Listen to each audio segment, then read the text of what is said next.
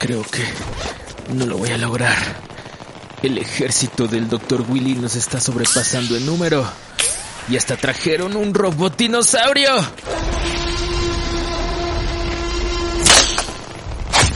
¡Ah! ¡Aléjense!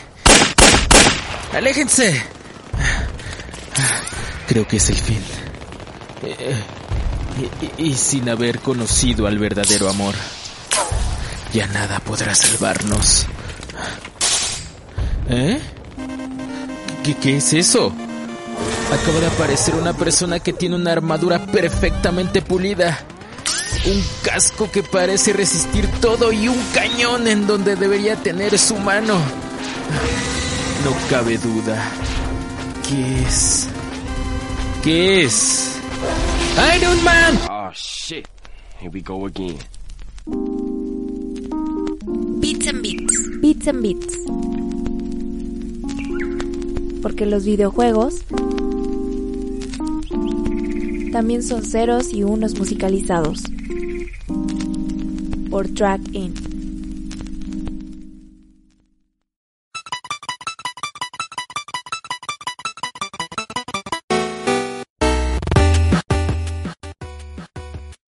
En 1987, el ilustrador y recién egresado de la Universidad de Osaka en la carrera de diseño gráfico, don señor Keiji Inafune, ingresa en la compañía de Capcom para diseñar los primeros bocetos de lo que sería el primer Street Fighter.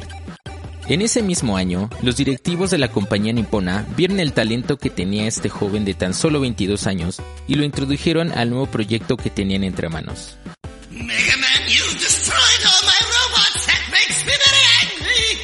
El 17 de diciembre del mismo año, es lanzado el primer juego de Mega Man para la Famicom o NES en el continente americano y europeo.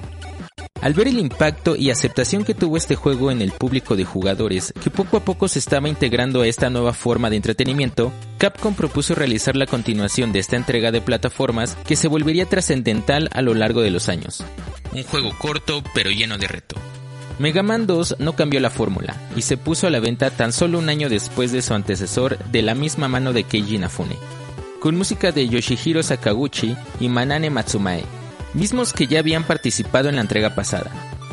Ambos compositores de origen japonés tienen una larga trascendencia en la composición musical dentro de los videojuegos, en especial de los juegos de la vieja escuela. Por ejemplo, Sakaguchi ha trabajado en juegos como Final Fight, DuckTales, Mega Man 1 y 2 o el mismo Street Fighter. Y la compositora Manane Matsumae tiene un portafolio más extenso por participar en juegos como Mega Man 1, 2 y 10, Contra 3, Magic Sword y de juegos más recientes como Shovel Knight o uno de los últimos proyectos del mismo Inafune, Mighty Number no. 9, la secuela espiritual de este concepto de Mega Man. Sin lugar a duda, para los fanáticos y nostálgicos, estas canciones de 8 bits nos sacan una lágrima.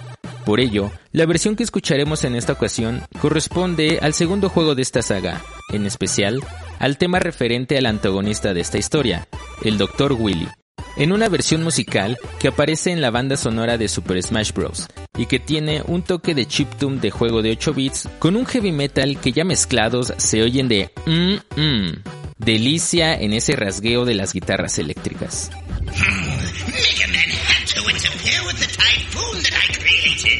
Mega Man es recordado no solo por su estilo de juego, dificultad o historia, sino que además por su aspecto musical que ayuda mucho a sentir ese rigor que exige el juego con lo desafiante y heroica que suena la banda sonora. Corre de ahí.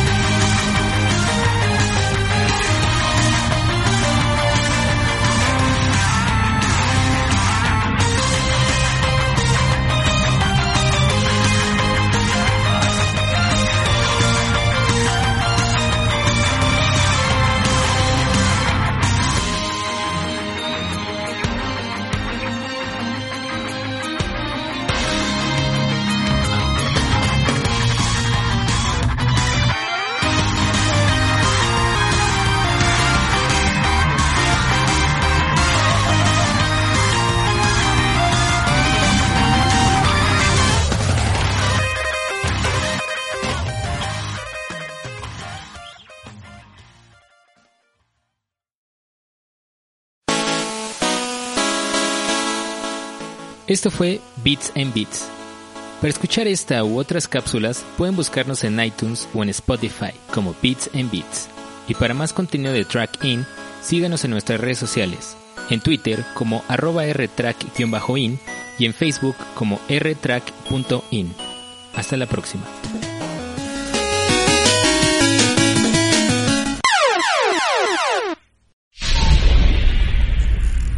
Este fue un programa original de Track In, transitando entre sonidos.